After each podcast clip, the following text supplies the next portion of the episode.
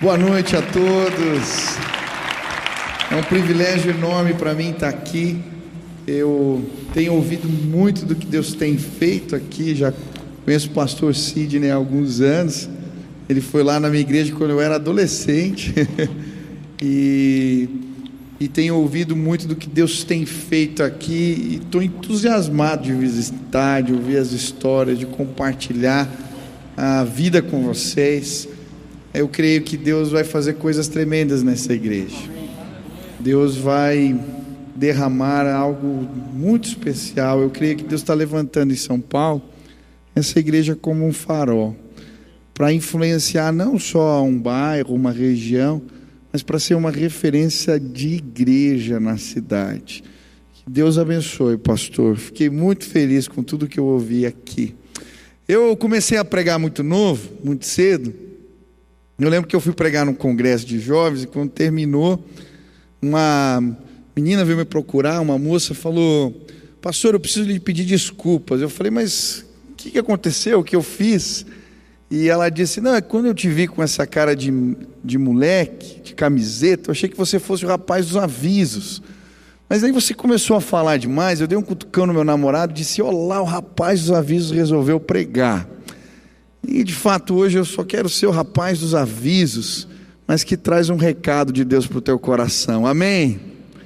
Lá na comunidade onde eu sirvo, a gente costuma começar os cultos com uma declaração de fé. Eu queria te convidar a fazer isso comigo. Estende suas duas mãos para o céu, em sinal de rendição total a Jesus Cristo. E repita assim comigo: Senhor Jesus, eu marquei um encontro contigo esta noite.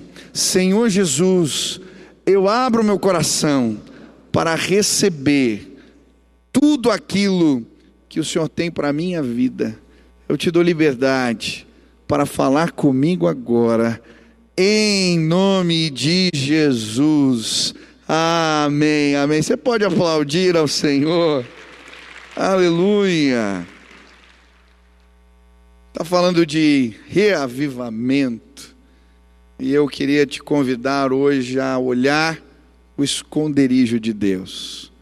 O título da mensagem de hoje é Esconderijo de Deus. Salmo 91. Você tem Bíblia, abre lá. A partir do versículo 1 diz: Aquele que habita no esconderijo do Altíssimo, a sombra do Onipotente descansará. Direi do Senhor, Ele é o meu Deus, o meu refúgio, a minha fortaleza, e nele confiarei. Porque Ele te livrará do laço do passarinheiro e da peste perniciosa, Ele te cobrirá com as suas penas e debaixo das suas asas te confiarás, a sua verdade será o teu escudo e broquel. Não terás medo do terror da noite, nem da seta que voa de dia, nem da peste que anda na escuridão, nem da mortandade que assola ao meio-dia. Mil cairão ao teu lado, dez mil à tua direita, mas tu não serás atingido. Somente com os teus olhos contemplarás e verás a recompensa dos ímpios, porque Tu, ó Senhor, és o meu refúgio. No Altíssimo fizeste a tua habitação, nenhum mal te sucederá, nem praga alguma chegará à tua tenda, porque aos seus anjos dará ordem a teu respeito para te guardarem em todos os teus caminhos, eles te sustentarão nas suas mãos, para que não tropeces com teu pé em pedra pisará o leão e a cobra, calcarás aos pés o filho do leão e a serpente, porquanto tão encarecidamente me amou, também eu o livrarei, poluei em retiro alto, porque conheceu o meu nome, ele me invocará e eu lhe responderei, estarei com ele na angústia, dela o retirarei e o glorificarei, fartá-lo-ei com longura de dias e lhe mostrarei a minha salvação. Amém. Quem é o alvo de tamanha bênção? Quem é o alvo de tamanha bênção? O que a Bíblia quer nos ensinar aqui? Eu já li esse salmo algumas vezes, e este ano em especial, o que me chamou a atenção enquanto estava lendo esse salmo foi esta figura poética que o salmista usa ao falar deste lugar, o esconderijo do Altíssimo. Deus se esconde. Que lugar é esse? Como a gente chega nesse lugar? O que, que existe ali que pode mudar as nossas vidas? Hoje eu queria te convidar a, a uma bisoiada, assim, uma vislumbrada, nesse lugar chamado esconderijo de Deus. E queria te tirar junto com você algumas lições que podemos aprender ao meditar na palavra de Deus no esconderijo do Altíssimo. A primeira lição que eu aprendo aqui é que Deus quer ser encontrado por nós. Diga para a pessoa que está do seu lado: Deus quer ser encontrado por você. Eu tenho filhos pequenos, o Benício tem quatro anos, a Nina tem três anos. E às vezes a gente brinca de esconde-esconde. E eu acho interessante porque a minha brincadeira, na verdade, é ver a alegria deles ao me encontrar. Então, quando eu me escondo, na verdade, eu deixo pistas. Eu, às vezes, me escondo debaixo da cama e deixo a perna para o lado de fora. Eu me curo com uma coberta e deixo o braço aparecendo. Eu fico atrás da cortina, mas subo ela para eles verem os meus pés. Eu quero ser encontrado. A Bíblia, quando nos apresenta Deus, ela nos fala a respeito de um Deus que quer ser encontrado por nós. Para mim, uma imagem clara disso é a sarça ardente no deserto. Moisés está cuidando dos rebanhos e ele vê aquele arbusto que pega fogo e não se consome, e aquilo lhe provoca, aquilo lhe chama atenção. É como se Deus deixasse a perna para fora, o braço para fora do cobertor, o pé aparecendo na cortina, e ele vai provocado por aquela insinuação, e quando ele chega, ele não vê um arbusto, mas ele ouve uma voz que lhe diz: Retira as sandálias dos teus pés, porque o lugar onde pisas é terra santa. Um Deus que quer se revelar. Hoje eu quero te convidar a encontrar este lugar. Quero te convidar a isso que a Bíblia chama e usa outros termos para falar deste encontro, deste relacionamento. Jesus vai chamar de lugar secreto. Em Mateus capítulo 6, a Bíblia vai dizer: Mas quando você orar, vá para o seu quarto, feche a porta e ore a seu pai que está no secreto então seu pai que vê no secreto recompensará. A Bíblia usa outras expressões no Antigo Testamento. Este lugar era chamado de tenda do encontro. O povo havia pecado. Moisés desce a montanha. Eles estavam num verdadeiro carnaval. E aí ele fala: Deus está na iminência de ir embora. E aí o que ele faz? Ele constrói uma tenda chama de tenda do encontro, e começa a ensinar o povo a buscar a Deus. Todos os dias ele vai para este lugar. Quando Moisés vai para o lugar, a tenda do encontro, cada pessoa ia para a porta da tenda e ficava esperando para ver o que ia acontecer. Aquele homem entrava ali e de repente a nuvem de Deus vinha sobre aquele lugar. Lembre, para o povo de Israel, a imagem de Deus tinha a ver com a nuvem. Era a nuvem que os guiava de dia, era a nuvem que os aquecia de noite. Deus não tinha ido embora, Ele estava ali, a Shekinah, a presença revelada, nuvem sobre, e quando a nuvem descia, todos se prostravam e adoravam, porque Deus não tinha ido embora, Ele ainda estava ali. Moisés constrói a tenda do encontro, porque ele queria apresentar ao povo de Israel um Deus que quer ser encontrado por nós. Hoje eu queria te convidar a ir ao seu quarto. Hoje eu queria te convidar a ir ao secreto, a acessar a tenda do encontro, Avivamento começa quando entendemos e quando procuramos o esconderijo do Altíssimo. Ali, é neste lugar que as coisas começam a acontecer. Isso mudou minha vida. Eu já estava no seminário e eu lembro certinho que num culto o Espírito Santo falou ao meu coração: Você ainda não me conhece. Eu falei, mas como? Já me converti, eu já sei, já tinha lido a Bíblia toda, estava estudando tantos livros, estudando teologia, como eu não te conheço? E Deus falou claramente para mim: Você não tem relacionamento comigo. E eu lembro que eu estava no culto e aquela palavra foi tão forte ao meu coração. E eu fiz um voto com o Senhor de gastar todos os dias, uma hora por dia, na presença de Deus. Eu era novo, ainda não era casado, morava na casa dos meus pais, tinha 19 anos. E eu lembro que eu fui fazer o meu primeiro momento de oração. Primeiro eu procurei um lugar. Eu gostava de orar na garagem, porque eu levava violão, orava de madrugada. E eu lembro que eu desci para esse tempo de encontro com Deus, e no primeiro encontro eu orei, orei, orei, orei, orei, orei.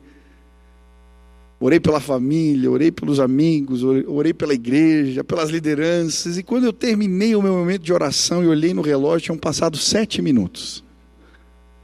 Falei, meu Deus, eu fiz um voto de orar uma hora e agora?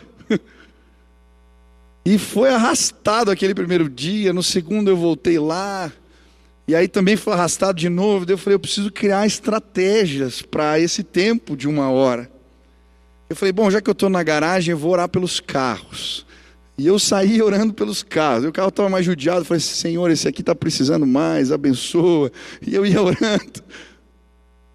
Mas foi passando tempo, um dia, dois dias, uma semana, duas semanas. E um dia eu encontrei o esconderijo do Altíssimo. Eu lembro, eu desci no elevador. E quando eu fui passando entre os carros, a presença de Deus já era real, a nuvem estava lá. Eu fui andando nos meios dos carros e ouvi uma voz, ele me dizendo: Eu estou te esperando, eu estou aqui. E eu fui, fui até o meu buraco, sentei ali e comecei a orar. E naquele dia eu abri a Bíblia, eu perguntava as coisas e era tão claro, as palavras eram tão claras, Deus se revelando de uma maneira tão maravilhosa. E eu orava, chorava, cantava e terminei o meu tempo de oração. Peguei o elevador, eu não tinha levado o relógio. Aquele dia, quando eu abri a porta da cozinha, Olhei no micro-ondas, tinha um relógio, eram 5 horas da manhã. Tinha passado a madrugada na presença de Deus. Hoje eu queria te convidar a ir ao secreto. Hoje eu gostaria de te convidar a ir a este lugar, a tenda do encontro, a voltar para o esconderijo do Altíssimo, aquele que habita no esconderijo do Altíssimo a sombra do Onipotente descansará. Quantos querem acessar esse lugar? Aleluia! Deus quer ser encontrado por nós. A segunda lição que eu aprendo com, esse, com essa imagem do esconderijo de Deus é a importância da constância. É interessante porque o texto diz: aquele que habita aquele que mora, aquele que vive lá, aquele que vai constantemente, que acessa constantemente, aquele que valoriza a minha presença, e eu creio que avivamento tem a ver com a busca constante e apaixonada pela presença de Deus. É interessante porque os salmos a maioria deles, a poesia hebraica, ela é construída através de paralelismos. E aqui existe um paralelismo sinônimo. Se você fizer um jogo de palavras, você vai ver que Altíssimo está para onipotente, sombra está para esconderijo, e assim por diante. Em outras palavras, ele está dizendo duas vezes a mesma coisa. Aquele que habita no esconderijo do Altíssimo, aquele que põe a sua cama na sombra de Deus, é isso que ele está dizendo. Aquele que vive lá, que mora lá, que não sai de lá. Avivamento tem a ver com isso, constância, busca constante, valorizar a presença. E sabe, a Bíblia está recheada de promessas àqueles que acessam constantemente este lugar. O Salmo 1 vai dizer: Bem-aventurado o homem que não anda no conselho dos ímpios, nem se detém no caminho dos pecadores, nem se assenta à roda dos escarnecedores. Antes, o seu prazer está na lei do Senhor e nela medita de dia e de noite. Que, que acontece com ele? Ele será como árvore plantada junto às correntes de água. No devido tempo dará o seu fruto, tudo que fizer prosperará. Aleluia! Existe bênção aos que procuram constantemente. Aqui ele está dizendo isso. Exatamente isso. Mil cairão de um lado, dez mil do outro lado. A peste não vai alcançar. Ele está falando de promessas que alcançam aqueles que habitam no esconderijo do Altíssimo. São, tantas, são tantos textos da palavra que falam de pessoas que procuram Deus dessa maneira. O Salmo 63 diz: Ó oh Deus, tu és o meu Deus, eu te busco intensamente, a minha alma tem sede de ti, todo o meu ser anseia por ti, como uma terra seca, exausta e sem água. Quero contemplar-te no santuário avistar o teu poder e a tua glória. O teu amor é melhor do que a vida, por isso os meus lábios te exaltarão. Eu gosto do Salmo 42, quando ele diz: Assim como a corça anseia pelas águas, a minha alma tem sede de ti. É interessante essa imagem da corça procurando pelas águas. Quando vinham os tempos de seca, a corça tem a capacidade de sentir o cheiro das águas a quilômetros de distância. E é interessante porque quando ela não encontra a sua pele começa a secar e ela produz um odor que atrai os predadores. E por isso, quando ela está procurando a água, ela está farejando desesperadamente, como quem, no instinto de vida, está procurando aquilo que pode a libertar. Essa cena, é isso que o salmista está falando. Pessoas que procuram Deus dessa maneira, desesperadamente, apaixonadamente, constantemente. Hoje eu queria te convidar a procurar Deus novamente assim, a ser tocado pela presença dEle, despertado para uma busca desesperada pelo Senhor. Josué, quando se depara com a tenda do encontro e a nuvem da glória vem, Deus fala com Moisés face a face, mas ele não saía da porta. Em outro texto diz que ele não saía do meio da tenda, ele queria estar ali, ele queria a presença, ele queria o Senhor. Jesus, quando fala de João Batista, que se retirava para os desertos, lugares ermos para procurar. Ele vai dizer: ele não é um caniço agitado pelo vento, não. E aí ele fala: o reino de Deus é tomado por violência, os que se esforçam se apoderam dele. Ele está falando de um homem que procurava Deus de forma a que tudo mais perdia o sentido e o valor homem que se vestia estranho, comia comidas estranhas, um homem que buscava Deus assim. Deus está procurando adoradores que o adorem em espírito e em verdade neste lugar. Eu lembro de um livro que eu li na minha adolescência. E dizia assim: infelizmente, a maior parte da igreja está como um detetive, à procura do lugar onde Deus esteve. Um caçador, por exemplo, pode chegar a muitas conclusões, estudando a trilha de um animal. Ele pode determinar a direção em que está indo, há quanto tempo esteve ali, qual o seu peso e assim por diante. Muitas pessoas debatem horas sobre onde Deus já esteve, mas os verdadeiros caçadores de Deus querem percorrer a trilha da verdade até chegarem ao ponto da revelação, o ponto onde Deus está. Sabe o que eu vim fazer hoje aqui? Encontrar Deus junto com vocês. Eu vim aqui na expectativa de mais um encontro, de vê-lo novamente, de ter experiências do poder de Deus junto com vocês, aquele que habita no esconderijo do Altíssimo. Esse ano foi um ano especial para mim em relação a esse valor da constância. Eu sempre valorizei a oração, a comunhão com Deus, mas talvez como a maioria aqui, eu furava muitas vezes esse compromisso. Mas aconteceu algo esse ano especial. A minha mãe tem uma doença rara, uma síndrome chamada síndrome de Eaton-Lambert, ela atinge o sistema nervoso central e ela está perdendo todas as suas funções motoras. Ela já não anda mais, ela fala com muita dificuldade. É, e tem sido muito difícil esse tempo. E no começo desse ano surgiu uma oportunidade de um tratamento. Então meu pai e minha mãe foram para os Estados Unidos para esse tratamento. Meu pai é pastor da igreja que eu faço parte. E nós começamos uma campanha, um movimento de oração. Ainda não tinha pandemia, não tinha chegado com força, não tinha nada. E a minha tia falou para mim: Olha, acho que o jeito para fazer mais fácil para você reunir a igreja é fazer uma live de oração. Eu nunca tinha feito uma live. Eu lembro, era dia 9 de fevereiro. Nós começamos esse movimento de oração.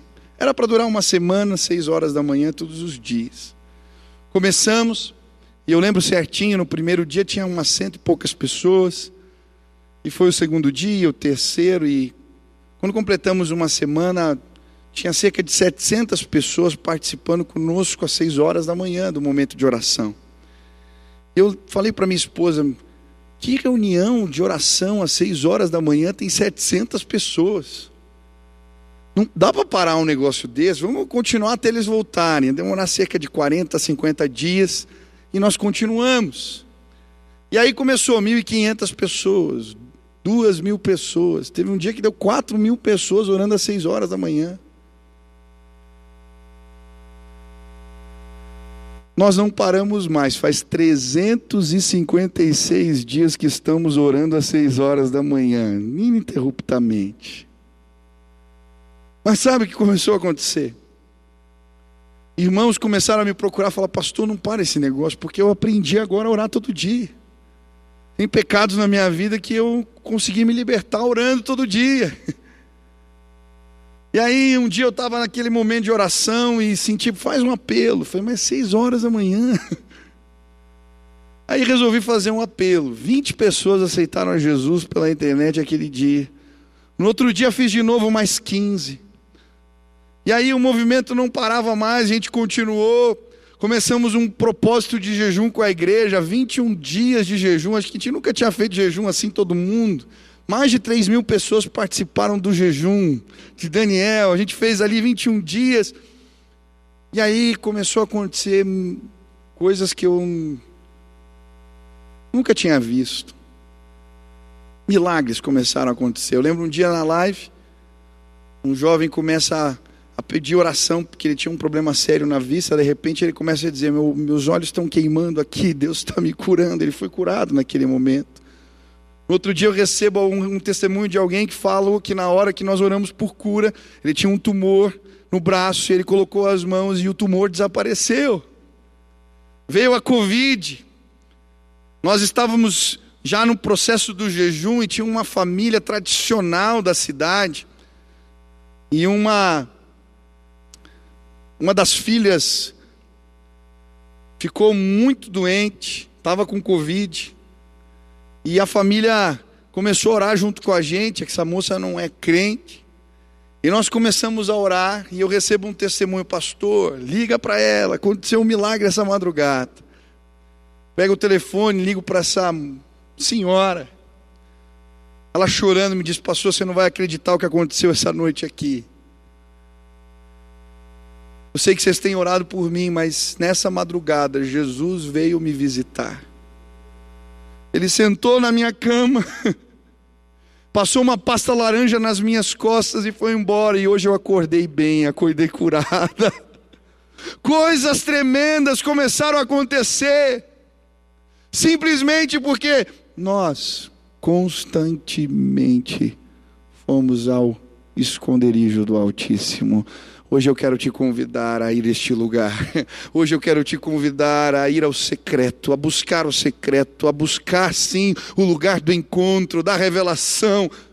Existem bênçãos para aqueles que habitam no esconderijo do Altíssimo. Quantos querem buscar Deus dessa maneira? Terceira lição que eu aprendo: os encontros com Deus nos empoderam. Quantos creem nisso? É muito interessante.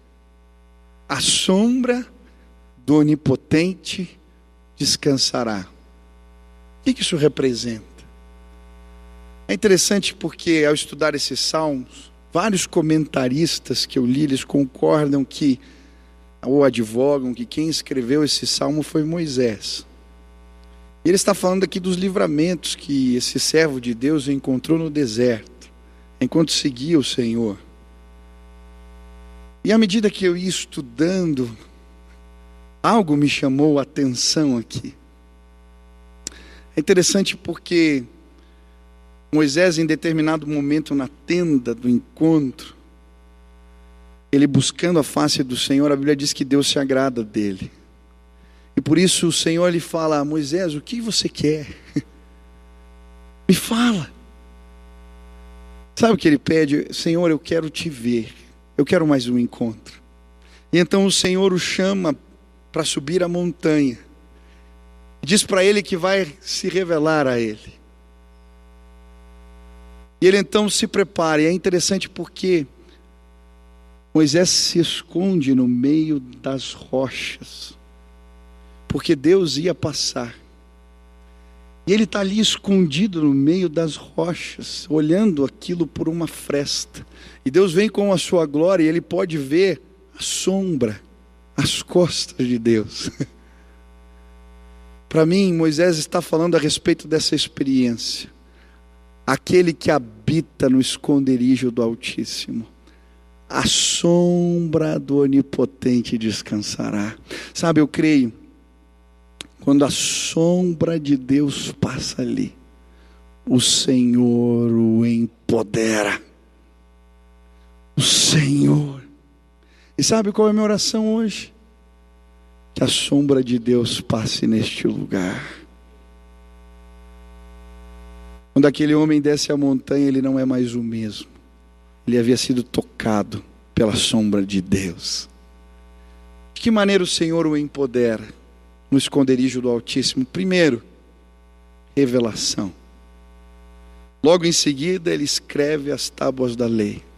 E sabe, eu creio que o esconderijo do Altíssimo, ele é uma espécie de ventre espiritual. Quando adentramos nesse lugar, quando chegamos ali, no esconderijo de Deus, num lugar secreto, coisas do alto nos são reveladas. Eu queria te convidar a ser empoderado por Deus. Sabe, a revelação que você procura, ela não vai vir de um pastor, de um profeta, de alguém. Ela vai vir lá no teu quarto, quando a sombra de Deus passar por lá. Eu tive uma experiência muito impactante alguns anos atrás. Eu era recém-casado e o meu lugar de oração mudou, virou a sala de casa. Eu costumo dizer que sala de, de recém-casado tem quase tudo ou falta quase nada. Casa, né, de recém-casado. Você vai na casa, passa um tempo, tem um quadro novo, um móvel novo, uma cadeira nova, eles vão equipando, construindo a vida. Eu lembro que a sala lá de casa não tinha nada, só tinha o teclado que eu trouxe. E era ali que eu fazia o meu tempo de oração. Eu lembro certinho, uma madrugada eu estava ali, eu, tendo o meu tempo com Deus. E tinha um jovem que tinha sumido. Ele tinha desaparecido. Era um rapaz que eu caminhava, ele tinha um problema de dependência química com crack, mas ele estava um ano e meio limpo. E nós estávamos fazendo um discipulado Mas aquele moço simplesmente desapareceu. E passou tempo, família foi atrás, os amigos andaram pelas praças, debaixo, olhando debaixo das marquises, procurando aquele moço em tudo que era lugar e ninguém o encontrava. E naquele dia eu estava só fazendo o meu momento de oração, não estava nem orando por isso. Estava tocando teclado, falando com Deus, mas em determinado momento o Espírito Santo falou ao meu coração: vai atrás do Samuel. Falei, que coisa estranha. Eu saí, aquilo foi muito forte, entrei no quarto, minha esposa estava ali, eu falei, linda, eu vou dar uma volta.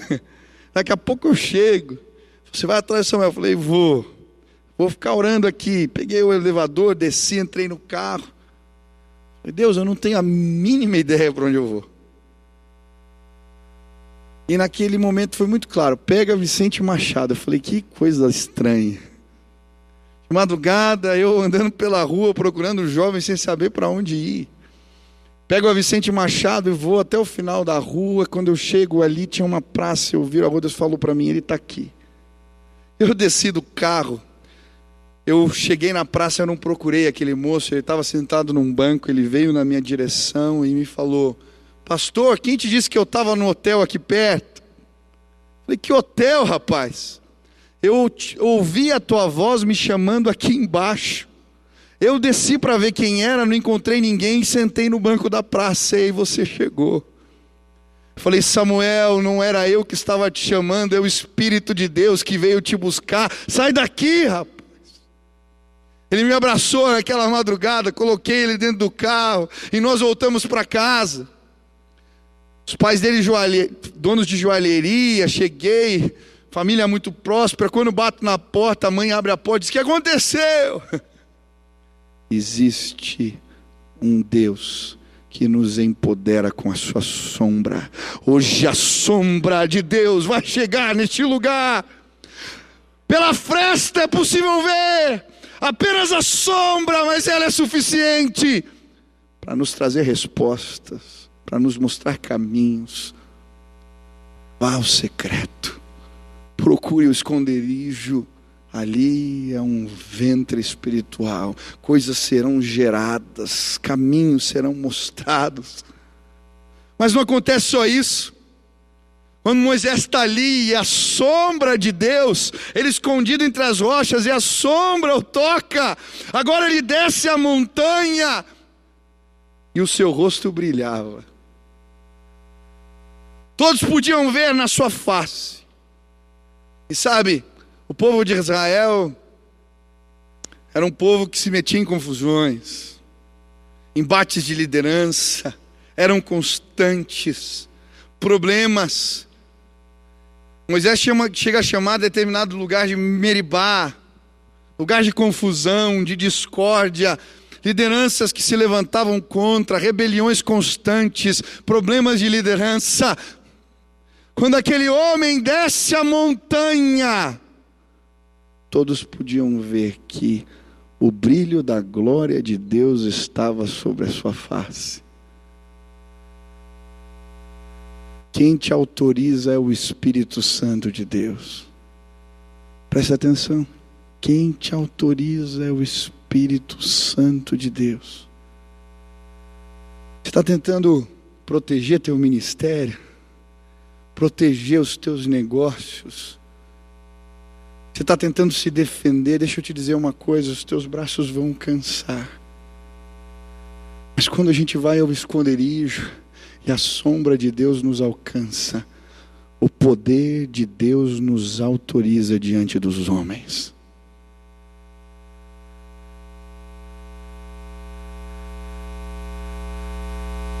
É muito interessante porque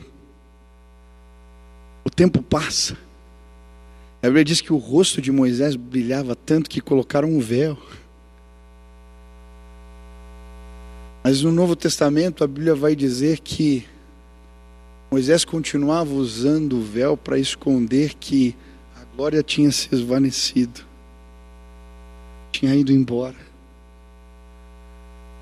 Eu vejo muitas lideranças ministrando, pregando, muitos pais liderando a casa, muitos homens de negócio liderando suas coisas com um véu. Vivem das glórias passadas. E o véu esconde que o rosto não brilha mais, porque deixaram o esconderijo do Altíssimo. Hoje eu queria te convidar a entrar neste lugar de novo. Seu rosto vai brilhar de novo em nome de Jesus. Você vai ser autorizado pelo Altíssimo. Experiências novas e maiores virão.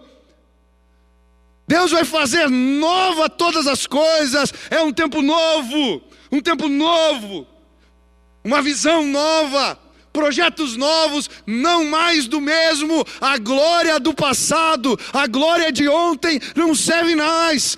Deus está chamando a sua igreja para entrar na tenda. Ele quer nos fazer resplandecer nestes dias.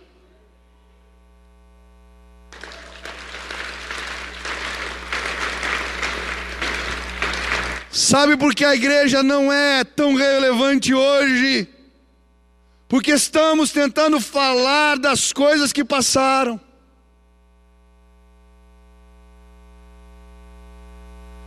Eu quero a glória de hoje e de manhã. Eu quero te convidar a entrar na presença hoje de novo, e amanhã de novo, e de novo, e outra vez de novo. Não são estratégias, não são ideias humanas apenas é a presença. Água fluir da rocha só Deus pode fazer. água fluir da rocha só Ele.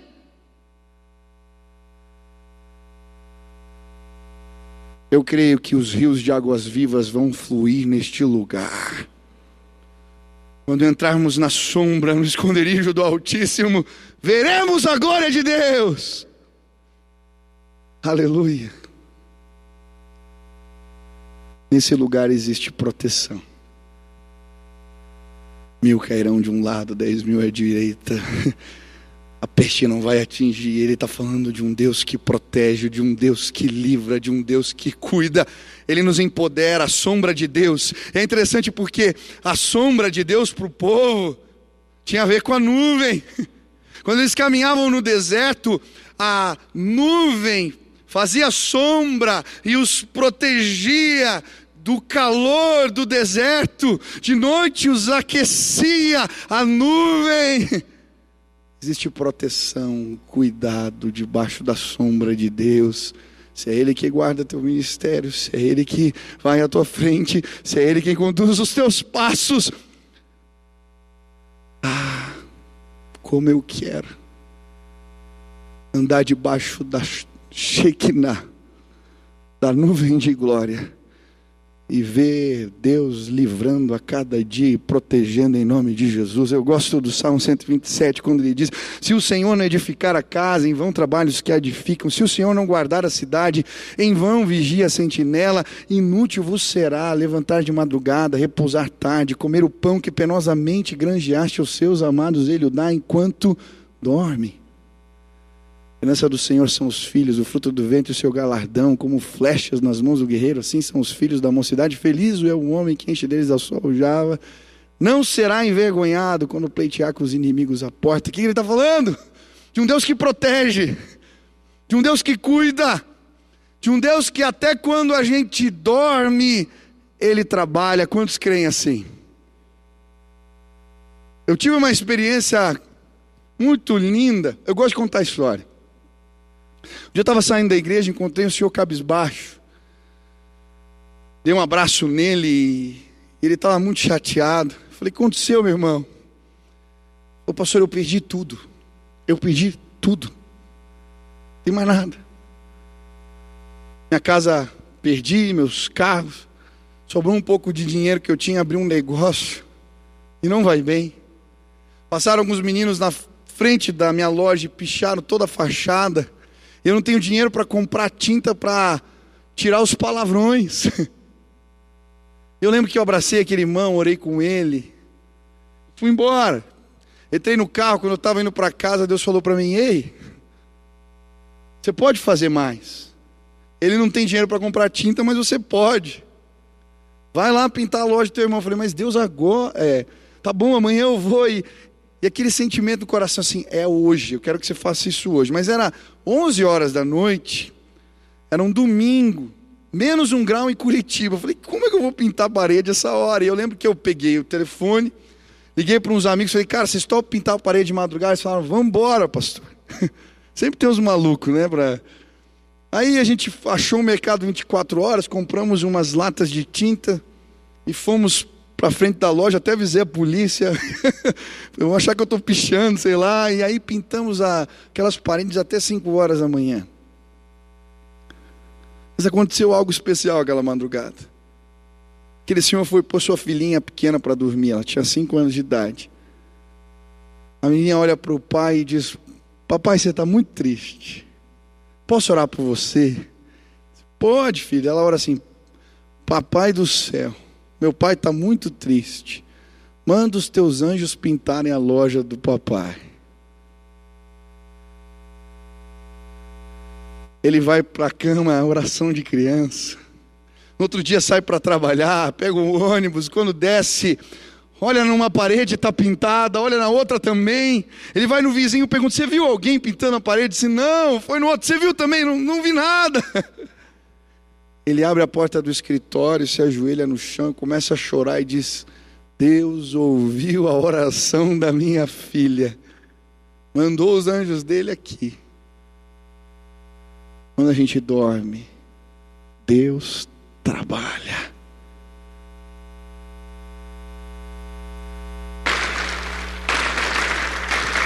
Mas sabe, Deus é tão bom, tão bom, tão bom, que eu casei com a filha desse senhor, não com a mais nova, né, com a outra. Quem é solteiro aqui, levanta a mão, deixa eu ver.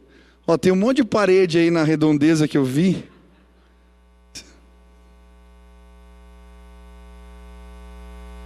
Última lição que eu aprendo com o esconderijo de Deus.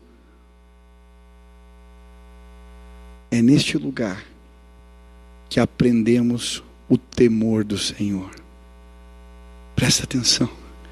É neste lugar que aprendemos o temor do Senhor. Ele está ali. Ao mesmo tempo que ele o procura, ele se esconde. Ao mesmo tempo que ele quer vê-lo, ele tem medo. Quando Deus vem com toda a sua glória, Ele o teme. Sabe, à medida que nos encontramos com o Senhor e Ele se revela a nós, entendemos quem nós somos e quem Ele é. A palavra de Deus diz que quando ele anda, os montes se derretem. A palavra de Deus diz que ele criou e mediu os céus a palmos. Ele tomou a terra em balanças de precisão. Ele tem as, os continentes como gotas. Ele é o Rei da glória. Ele é o leão da tribo de Judá. A sua voz é como o som de muitas águas os seus olhos são como chamas de fogo, da sua boca sai uma espada afiada. Ele é o Deus Todo-Poderoso. Ele é o Senhor da glória. Isaías, quando entrou no templo e a nuvem estava lá, quando ele se depara com este lugar, o chão começa a tremer, os umbrais da porta também. Ele diz: Ai de mim, ai de mim, porque eu sou um homem pecador.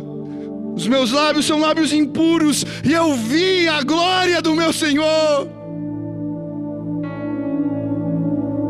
Ele vê serafins, com asas protegiam o rosto e os pés.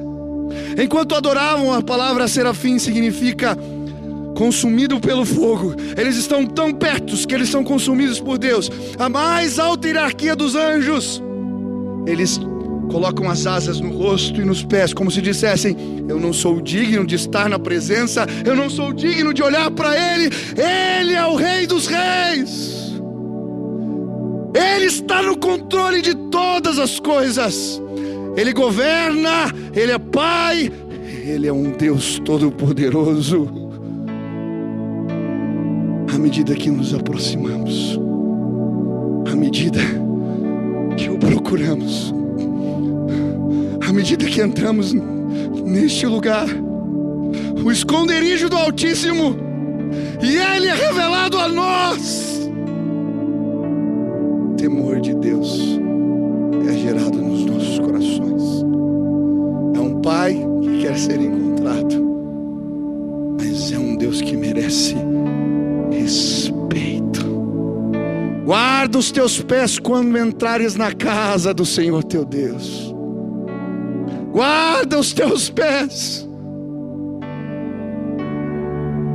À medida que eu me aproximo, à medida que eu chego mais perto, eu consagro a minha boca, meus pensamentos, meu coração.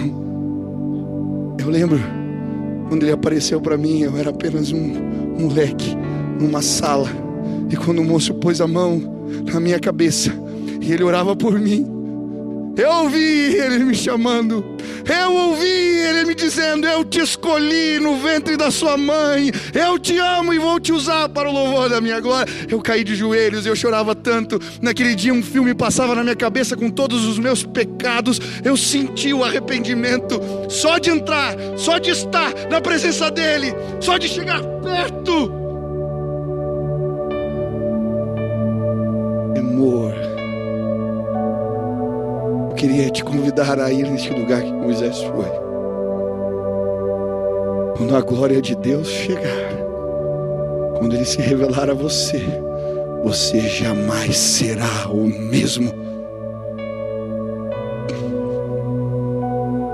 O que está acontecendo? Aonde nos perdemos? Por que patinamos tanto?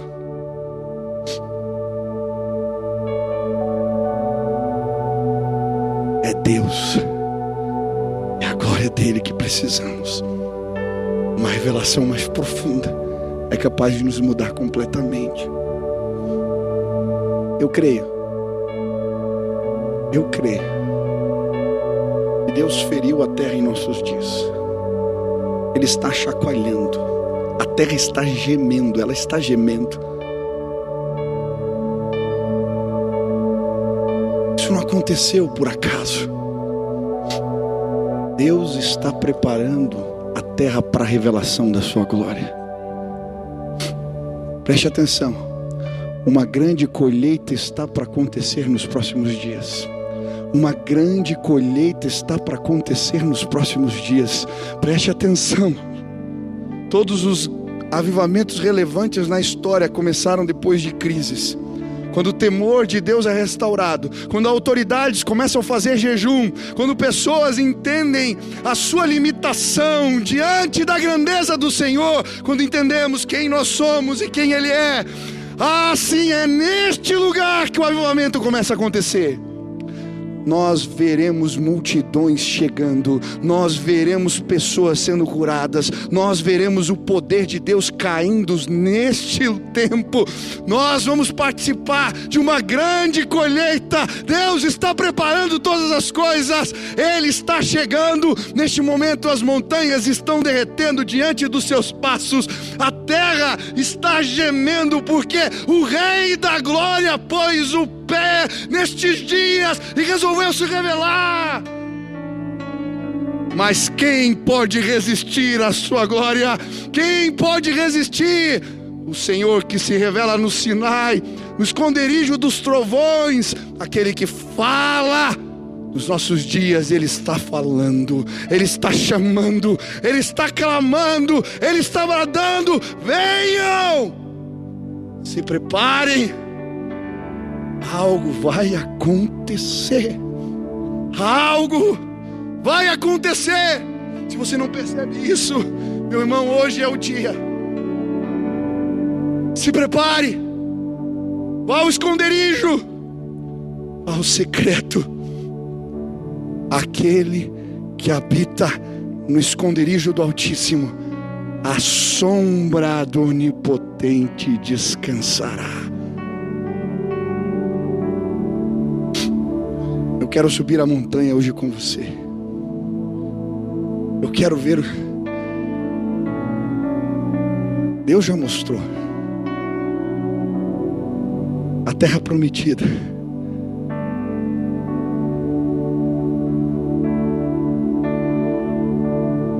Eu creio. Esta é a terra que mana leite e mel.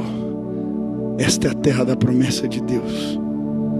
A bênção do Senhor vai chegar nos nossos dias. Eu não quero te ensinar nada hoje. Eu só quero entrar na nuvem junto com você. Quando Jesus sobe no monte da transfiguração. É interessante que Pedro, Tiago, João, ele disse: entram na nuvem com ele. Se hoje você quer entrar na nuvem de glória junto comigo, e dizer: Eu quero, eu quero encontrar Deus, eu quero buscá-lo constantemente, eu quero ser empoderado na Sua presença, eu quero temor de Deus seja restaurado no meu coração. Se o Espírito Santo falou ao seu coração, você está dizendo, eu quero. Onde você está, fique de pé no seu lugar. Eu quero orar agora por você e pedir que Deus nos visite essa noite. Deus nos visite esta noite em nome de Jesus. Feche os teus olhos agora. Estenda as suas mãos. Comece a clamar, Pai, me visita. Eu quero te ver. Eu quero a tua presença. Eu quero o Senhor. Aleluia. Aleluia. Os louvores vão tocar agora e eu quero que você clame. Eu quero que você clame. Eu quero que você peça.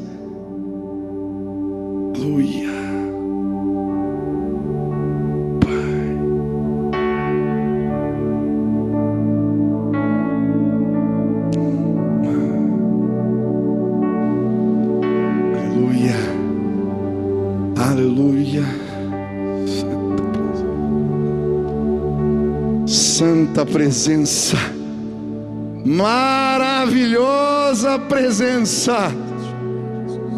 Te desejamos, Pai. Iremos a tua glória, queremos te encontrar mais uma vez. Nos leva ao lugar secreto, nos leva ao lugar da revelação, nos leva à tua habitação. Que o temor do Senhor seja restaurado em nossos corações que a tua glória se manifeste hoje aqui. Queremos, Senhor, tudo que o Senhor tem para nós. Nos leva à presença, Deus só. Mostra as suas costas, apenas a tua sombra. Vem neste lugar Começa agora a visitar os meus irmãos e derramar poder neste lugar. Que curas comecem a acontecer agora em nome de Jesus. Que pessoas sejam salvas e libertas neste instante. Enquanto a glória do Senhor se manifeste aqui. Que o poder de Deus traga revelação. Que os teus filhos possam ouvir a tua voz claramente. Que direcionamentos sejam derramados do alto agora. Palavra de conhecimento, de sabedoria. Que o Senhor se mostre. Que o Senhor se revele. Faz algo novo hoje aqui. É no nome de Jesus que nós oramos. Amém, amém, amém, aleluia. Se você veio aqui hoje e não conhece a Jesus Cristo, você está me ouvindo pela internet. Eu não quero te apresentar nada mais do que uma pessoa. Ele está vivo. Ele ressuscitou dentre os mortos. Ele se apresentou para mim um dia. Ele pode se revelar a você. A Bíblia diz que a nossa condição por causa do pecado é como mortos. Estamos mortos espiritualmente. Não podemos ouvir Deus, não podemos enxergar as coisas espirituais, não podemos perceber. Mas quando o Espírito que ressuscitou Jesus dentre os mortos nos vivifica, Ele nos tira do pecado, Ele nos dá vida nesta vida. Podemos ouvir Deus, podemos sentir as coisas de Deus, somos levados a uma realidade que não conhecíamos. O mundo espiritual nos é apresentado através de Jesus Cristo. Hoje eu queria te apresentar aquele que está vivo, aquele que venceu a morte. A Bíblia diz: Aonde está a morte, o seu aguilhão? Jesus venceu a morte, ele destruiu o seu aguilhão, que é o pecado, e por isso temos acesso à nova vida em Cristo Jesus. Hoje você vai nascer de novo.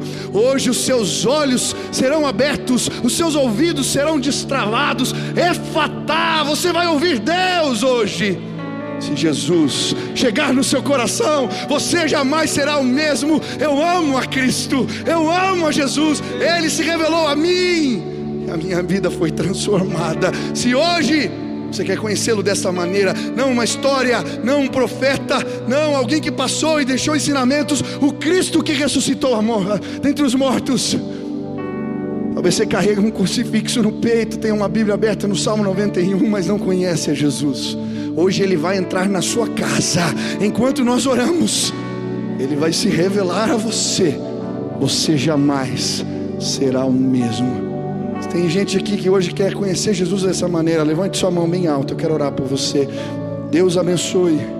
Deus abençoe. Deus abençoe. Levante as mãos bem alto. Deus te abençoe. Deus te abençoe, Deus te abençoe, Deus te abençoe, Deus te abençoe.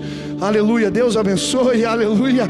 Pai, sela agora com o teu Espírito Santo a vida dos meus irmãos, que eles não sejam mais os mesmos. Faz morada, habitação, transforma-nos, Pai. Que hoje a alegria da salvação possa chegar em muitas casas através da revelação de Cristo Jesus. Faz assim, Senhor, em nome de Jesus. Amém, amém. Deus abençoe vocês.